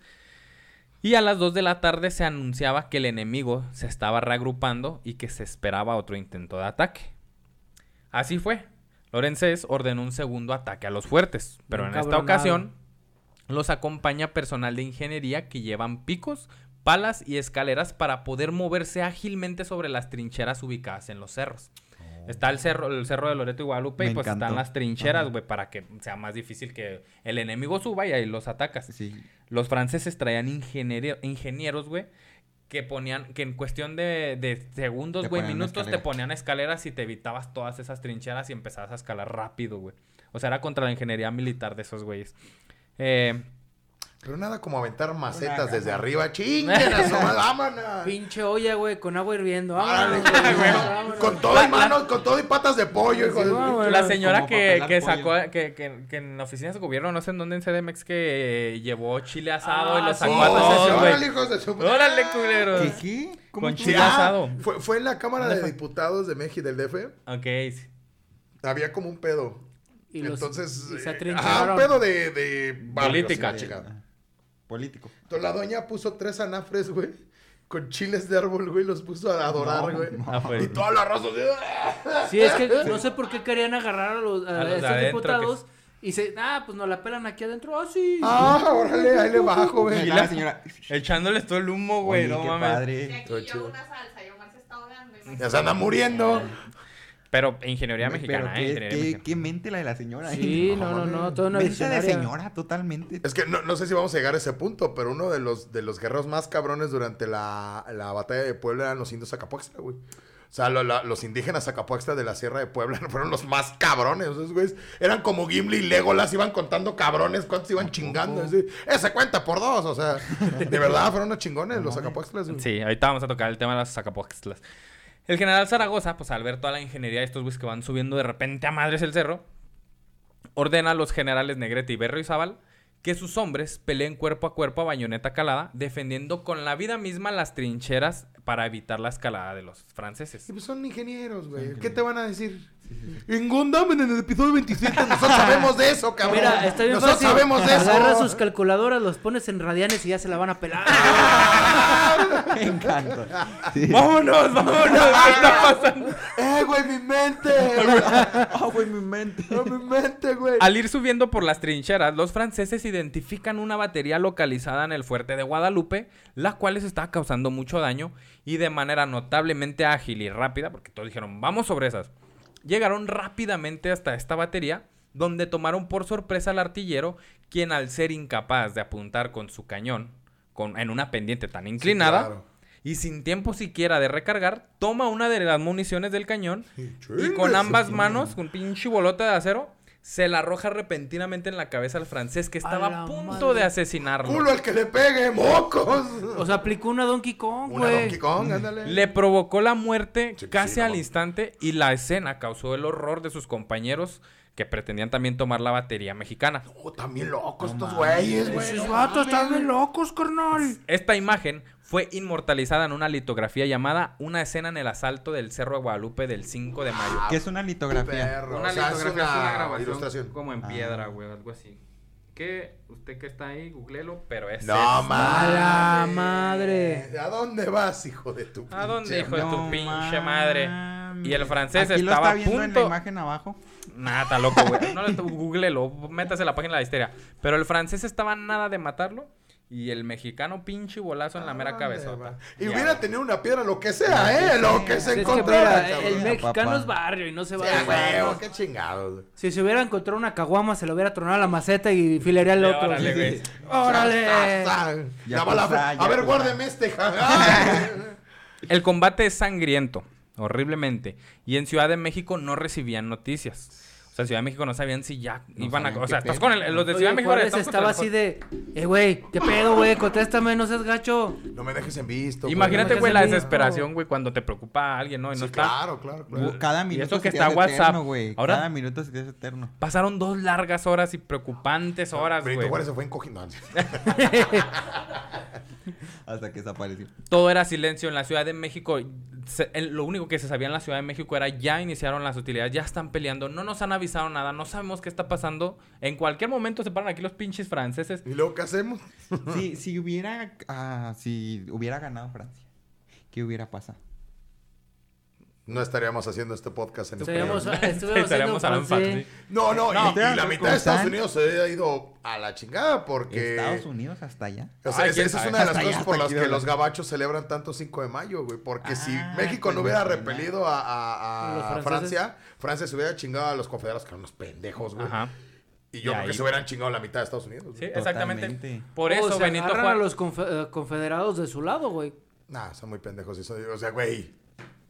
Pues es que Llegas con- ¡Alabama, cabrón! Pues sí, güey, pero llegas con promesas de, ¿tú quieres esclavos? Yo te los doy, carnal. Ahorita vas a Sí, partirles a la madre a estos güeyes. Pero los sí, franceses todavía manejan esclavos, ¿no? No. Ya estaban contra No, el esclavismo no, también. Ah, Hubieran sido portugueses. Ok. Porque eran los hijos de la chingada, ¿no? O sea, holandés también. Porque eran los que los tratantes.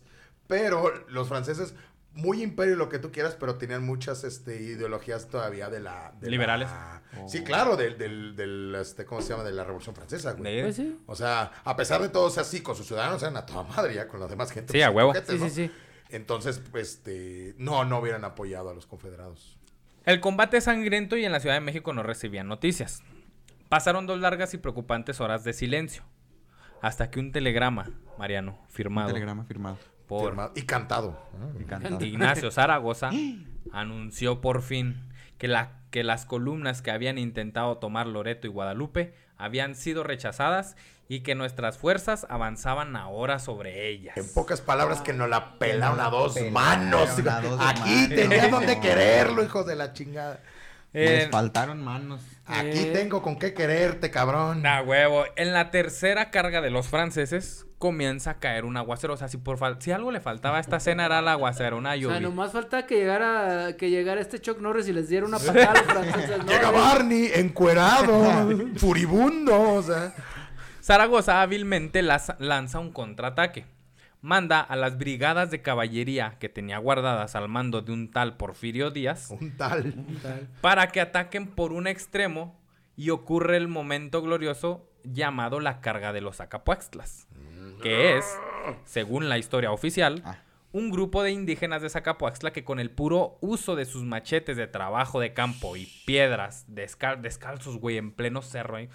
Desordenados pero con una ira indomable, cargaron contra los franceses con una brutalidad que estos no habían vivido en ninguna batalla. Es que les dio, es que les dio flashback de, de cuando llegaron los españoles. Dicen, no, pinches europeos. Dato vámonos". curioso. Los Zacapuaxtlas son descendientes de los Tlaxcaltecas. Ah, los Acapuextlas son descendientes de los Tlaxcaltecas, sí.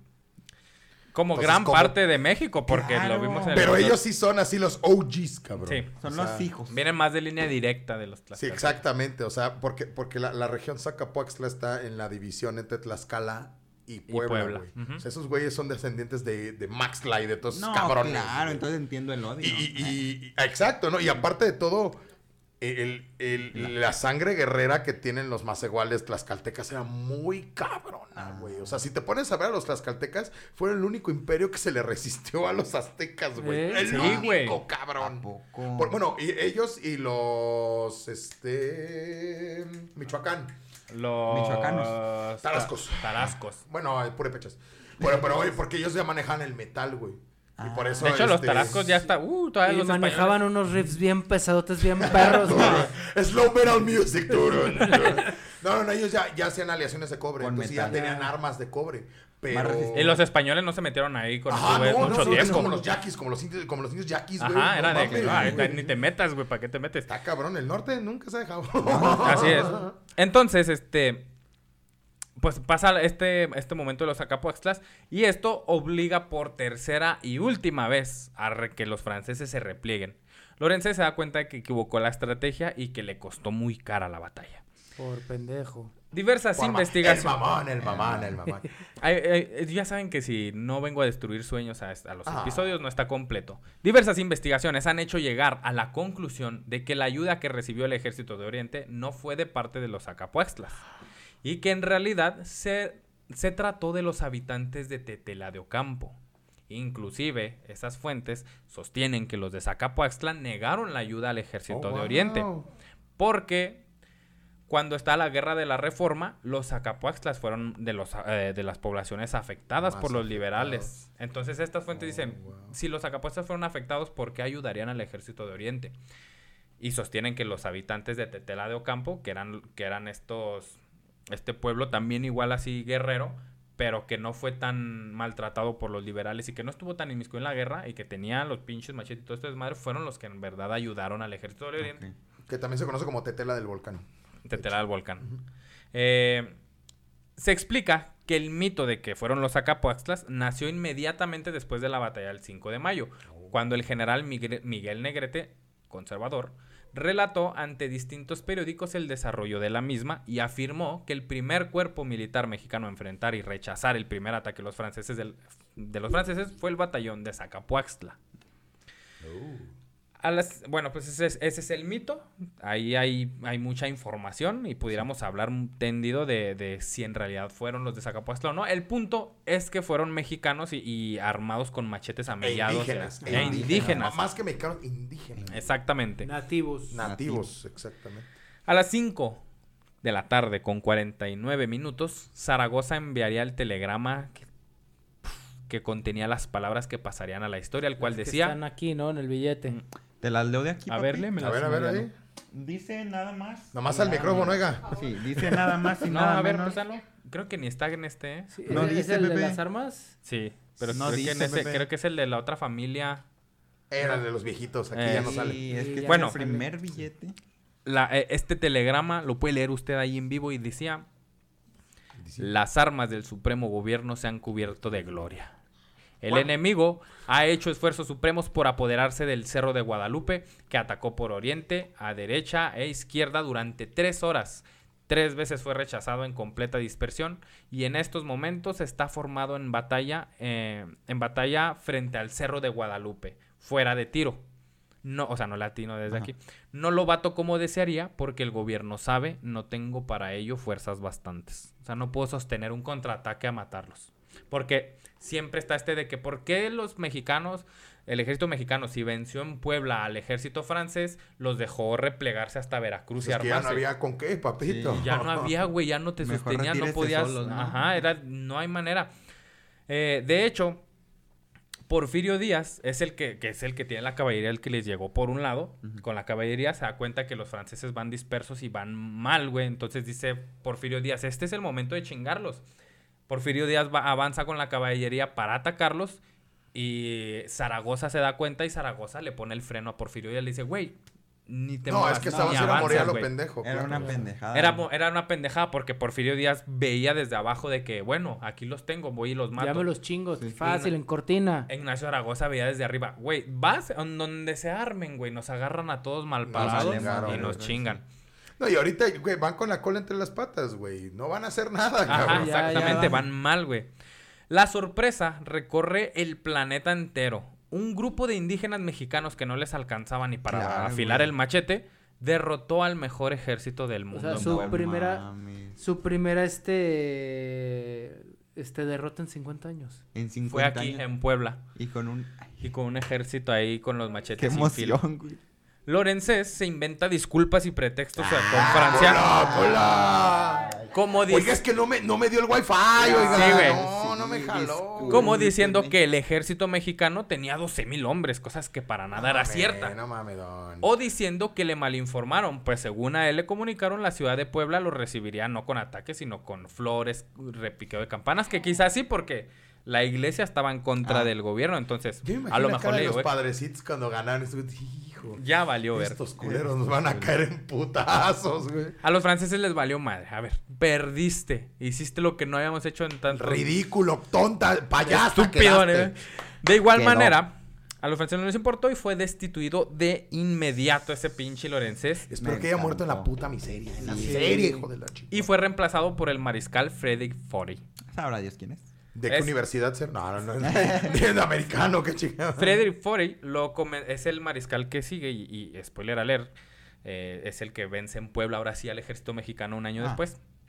Y Frederick Forey, este mariscal, es pieza clave para entender la caída de Maximiliano de Habsburgo. Porque es Forey, es este Forey quien quita al ejército francés del Imperio Maximiliano y es cuando eh, Benito Valió Juárez pa' pura madre, pues, sí. dice aquí entramos y valió verga Maximiliano. Creo que nos hubiera ido bastante mejor con Maximiliano. Ah, no sé. A- Al menos él sí sabía que estaba así. Eh, no sí. improvisaba, no improvisaba como este cabrón, güey. Sí. Bueno, en parte, hay mucha, hay mucho detalle con Maximiliano raras también. Está muy sí. romantizado porque escritos de Maximiliano y Carlota hay, hay, hay Ah, no, llamaban el enteros. país y lo amaban bien cabrón. Sí, Sí. o sea, y, eso sí, no. y de Benito Juárez y, y Margarita más hay poquísimos. Entonces, está muy romantizado México con la idea de, de Maximiliano, que fue un gran personaje, un gran hombre y una víctima de las circunstancias. De hecho. Y este, saludos a Hardy Morda. Este, luego les contaré yo las historias de Hardy Morda y Martín y Maximiliano. Zaragoza no, qui- eh, no quiere sacar sus fuerzas del fuerte porque no tenía idea de si esta acción sería perjudicial, y los franceses pudieran dar vuelta a esa victoria que ya habían Sí, conseguido. claro. Según algunos historiadores, quien sí se da cuenta, pues es, eh, es Porfirio Díaz y todo esto que ya les platiqué, ¿no? Eh, además, el ejército de Oriente seguía con el mismo problema con el, con el que empezó, pero empeorado. Por lo que no tenía ni dinero, ni alimentos, ni sostener una contraofensiva, heridos ni ahora. nada. Eh, ahora heridos, güey. Sí. Y bajas. El Puebla, altanera, preciosa y religiosa, Ah, al, al retirarse los franceses, una camisa de eso quiero. Estaría chido, estaría Y chido. con Zaragoza aquí en la Ay. Puebla, altanera, Pero preciosa. y vestido como Luis. Miguel, cabrón. Sí, güey. y, eh, eh, que el pie. Ah, también te unas playas. Y Luis Miguel, nos vemos en Monterrey. No el- Ah, claro que sí, papi. Creo que sí, papi. Te veo en Monterrey. papi. Fue en Monterrey, Mariano. O sea, eh, eh, ah, sí, al- para ti. Puebla, al retirarse los franceses y ser declarada la victoria del ejército mexicano, empezaron a tocar las campanas a duelo. Que es a duelo, pues a- de, A de dos. derrota, ¿no? Ah. Em- Ganamos y pinches campanas de la iglesia empezaron a, a tocar a duelo de, de Uy, tristeza, no, güey. no, no, no. Derrotaron a nosotros los franceses. Y la gente se encierra en sus casas. Zaragoza se encabrona con la población, tanto que pide por telegrama a, Beni- a Benito Juárez que le permita incendiar la ciudad de Puebla, porque todos eran traidores Me y la patria. Y, y to- todos eran traidores a la patria, ya que veían con buenos ojos la intervención extranjera y soñaban con una monarquía. Qué coraje. Oye, y, y Benito. Juárez de, no hagas iris, no hagas una pendejada, mijo. Le mandó el telegrama, tranquilo viejo. ¿Y sabes qué es lo curioso? Que ahora el nombre constitucional de Puebla es Heroica Puebla de Zaragoza. Creo que se cambió ya otra vez porque se había cambiado a Puebla de Zaragoza y creo que ahorita ya es, desmiéntanme, pero creo que es A ver. Puebla de Los Ángeles. Puebla de Los Ángeles otra. O sea, Otra ese vez. solía ser Puebla Ese de Los solía Ángeles. ser. La última vez que fui, que fue hace como 4 o 5 años, todavía decía Heroica Puebla de Zaragoza. Ok. Sí, tengo entendido que... A ver, vamos viendo, vamos viendo ahorita. Ojalá que no, porque, porque ya me mayugaron mucho a Zaragoza, güey. me lo quitaron de del billete. reata ese cabrón. Me quitaron del billete No, y pusieron ya- a Diego Rivera. No. Y aparte este, pues está como todo, todo este irónico, ¿no? Que sea la ciudad que, que tanto le dio la espalda y que se llame Zaragoza, ¿no? Está claro. chingón. Oh, sí, güey.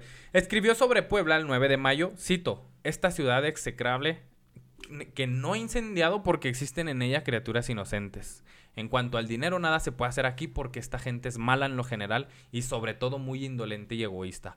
Qué bueno sería quemar Puebla. Está de luto por el acontecimiento del día 5. Esto es triste decirlo, pero es una realidad. No, Según. Google, sigue siendo Puebla de Zaragoza. ¿Qué les dije? Bendito No, y, Dios. y ahorita, Puebla. no, y ahorita ya es un motivo súper de orgullo así de... no, Puebla, somos en el nombre llevas la penitencia. Pero la verdad es que siempre Puebla tuvo como La batalla de Puebla. famita de... Sí, sí. No, es que Batalla- Es que quien mandaba era, era el, religioso. era el clero en Puebla, Exacto, realmente. ajá, realmente. Estás diciendo que hay más iglesias que personas. Es como en Guanajuato también. Guanajuato, la- la- con, con los cristeros y todo eso, realmente quien gobernaba eran Era las la- iglesias, sí, güey. exactamente. Durango, no sé. Guadalajara, ¿cómo estás? Ah, Oficialmente Heroica Puebla de. Zaragoza. Ay, bendito Wikipedia. Este, bueno, después de la, de la batalla, Zaragoza tenía la costumbre de visitar personalmente a los soldados heridos y a sus familias. De manera inesperada, el 8, bueno, esperada, porque si el güey se la pasaba entre los enfermos, cayó muerto el 8 de septiembre, No. víctima de tifo. Su muerte, o sea, fue en mayo y en septiembre se muere Zaragoza, no de heridas, sino de tifo. Ok. Eh, su muerte cayó como balde de agua fría sobre la moral del ejército mexicano, porque era líder y figura. Sí, claro. Y se desvaneció también la posibilidad de enfrentarse a los franceses antes de que llegaran los refuerzos. Con es porque los franceses se replegan a Veracruz, piden refuerzos y ya no hay los mexicanos no tienen fuerza para llegar a Veracruz y sacarlos a chingar a su madre. Y es como llegan los franceses, los, re- los refuerzos franceses, y es cuando otra vez avanzan y es cuando batallan en Puebla, precisamente casi para el aniversario, pero del siguiente año, güey. La batalla de Puebla es el 5 de mayo. Para el 19 de mayo del 1963, un año después, los franceses en Puebla vencen al ejército y entran y toman el ya no país. estaba mi general Zaragoza. Ya no estaba. Zaragoza. Dijeron, rápido, ya se murió. Vámonos, vámonos, vámonos. Prácticamente, ¿eh? Antes de que vuelva, porque es tan cabrón. Ahorita no lo reviven y Zaragoza it's a lich, no, no es Oye, cierto. se- sale como el Undertaker, ¿no? Así de... Tan, tan, tan, tan. Con, e- con esta batalla se ganó un poco de tiempo, pues las circunstancias desfaro- desfavorables en México se multiplicaban y los franceses tuvieron todo un año en el que se reorganizaron, consiguieron todos los recursos necesarios y lleva- llegaron aún más soldados. El ejército del mundo tomaría México un año después y comenzaría así una época que conocemos como el Segundo Imperio Mexicano. Yep. Pero ese ya es otro Sí, episodio. es otro video. Y así, así fue como el glorioso ejército mexicano, con todas las posibilidades en contra, derrota al mejor ejército del mundo. Qué bello, güey. Qué lindo, qué precioso, qué historia, Y güey. si háganlo día oficial, sí Ve- se lo sí, güey. Güey, no sí, mames. día de descanso, deberíamos unas pinches fiestotas. al, al- al general Zaragoza y a Sí. toda esa Y es que raza, güey. mu- no- muchos no le dan crédito a la batalla de Puebla porque siempre es de que, ay, güey, ¿de qué te sirve un partido ganar el medio tiempo 1 a 0 si al último te ganan 10 0? Sí, es cierto. De que ganamos una batalla pero perdimos la guerra. Y yo estoy totalmente en contra. Porque ganamos una batalla pero no perdimos la guerra. Porque ganamos la batalla y luego Francia viene y domina a México. Impone un emperador que es Maximiliano. Pero al final de cuentas hay una restauración de la República con Benito Juárez. Así que terminamos ganando esta batalla y nos la pelan.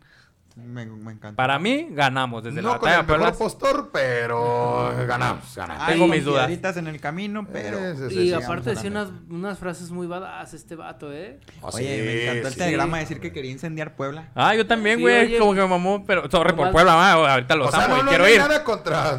Contra No, los no, poblanos que la actuales. incendien, ¿eh? pero sí, no, pero sí. Pero Puebla, la neta, no está ahí, no es cierto, no. No, Ah, tenemos muy la bonita invitación la a Puebla. ciudad y... No, no, la gente Yo chida. quisiera gente ir a. Puebla. de Tenemos la invitación sí. a Puebla. Comes, comes de huevos en Uy, Puebla. sí, me Comes apuntado. increíble. Vamos a ir a Puebla y tenemos la invitación y vamos a aprovecharla. en- en muy días. bonito Puebla, la neta. Este fue el episodio de la batalla de Puebla que vamos a vivir estos días. Wow. Espero les haya gustado. respeto, Yo tengo sí. ganas de unos nachos. Ah, un sombrero Unos- nacho. Este... Unos nachos por Ignacio Zaragoza y Sink of the Mayo. Güey, Todo está ahí. Ignacio Zaragoza. A huevo. Ahí está, ahí está, Mejor un todo se molito, conecta. Un molito de Puebla rico. Con, güey. con unos nachitos ahí a un lado, sin Sí, el claro. queso, así nomás. Unos, unos, unos taquitos, este, Unos ¿cómo se nachos llama? enmolados. Árabes, sabrosos. Ay, cómo va la carnita hoy? Me güey. encantó. Nachitos enmolados, Nachos carnal. enmolados. Oh, ándale, ándale, nachitos de mole. No, ¿existen? Sí. Sí, y si no, pues los mames, quiero hacemos. probar. Yo probé chile- chilaquiles de mole y saben muy buenos. Ah, es sí. prácticamente Sí, sí. nachos Pues, de mole. Es literal, pues es el chile del mole con Pues sí, tortilla. pues sí. Sí, nachos de mole, dije. Ay, Ay, pues sí. Pues sí. Este, gracias por acompañarnos en este episodio. Para nosotros es un honor que nos acompañen Sí, también, muchas que hayan, gracias. se hayan echado la vuelta aquí a Ciudad Juárez. Y Desde Guadalajara. nosotros también les prometemos que vamos a ir a echarnos una vuelta a Guadalajara para, va, va, va, va, va. para echarnos una paseada ahí con ustedes. Muy Eh, bienvenidos. Los Este- recibimos de, de brazos y de micrófonos abiertos. Ah, Muy gracias, bienvenidos eh, en la ciudad de. Las Rosas. Y ¿cómo cuando no? vuelvan a ir otro episodio.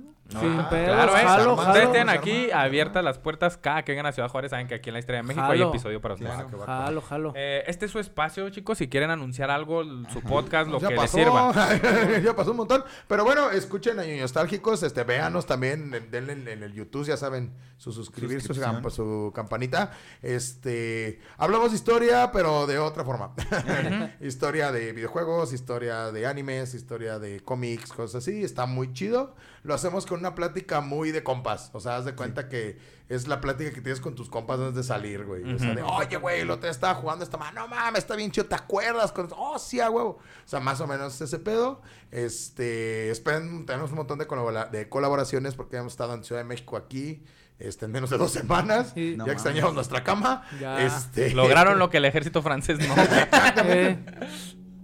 Eh, la verdad es que estaría bien padre que, que se dan una vueltecita. Este, tenemos también un grupo que es este de WhatsApp, que es de los ñoños nostálgicos. Este, ahí siempre estamos. Tenemos el, el día temático que tu día de Pokémon, que tu día Me del encanta. Evangelio. Jueves, jueves de Azúcar te saluda. Qué bonito. este. ese lo encuentran en las historias destacadas Ajá. de Instagram. Exactamente. Y bueno, yo creo que para esto ya pasó que estuvimos en Geek Fest. A veces hacemos este. No, creo que va a ser con- Geek Fest, porque sale primero de mayo, ¿no? Ah, bueno, entonces, ah, si están en Guadalajara, vamos a estar en la Geek Fest en Larva. Este, ya saben dónde es, ahí en Avenida Juárez, justamente. Avenida Juárez. Avenida Juárez. Todo se Avenida conecta. Juárez, Justamente, este, vamos a estar el, el, 6, el 6 y el 7.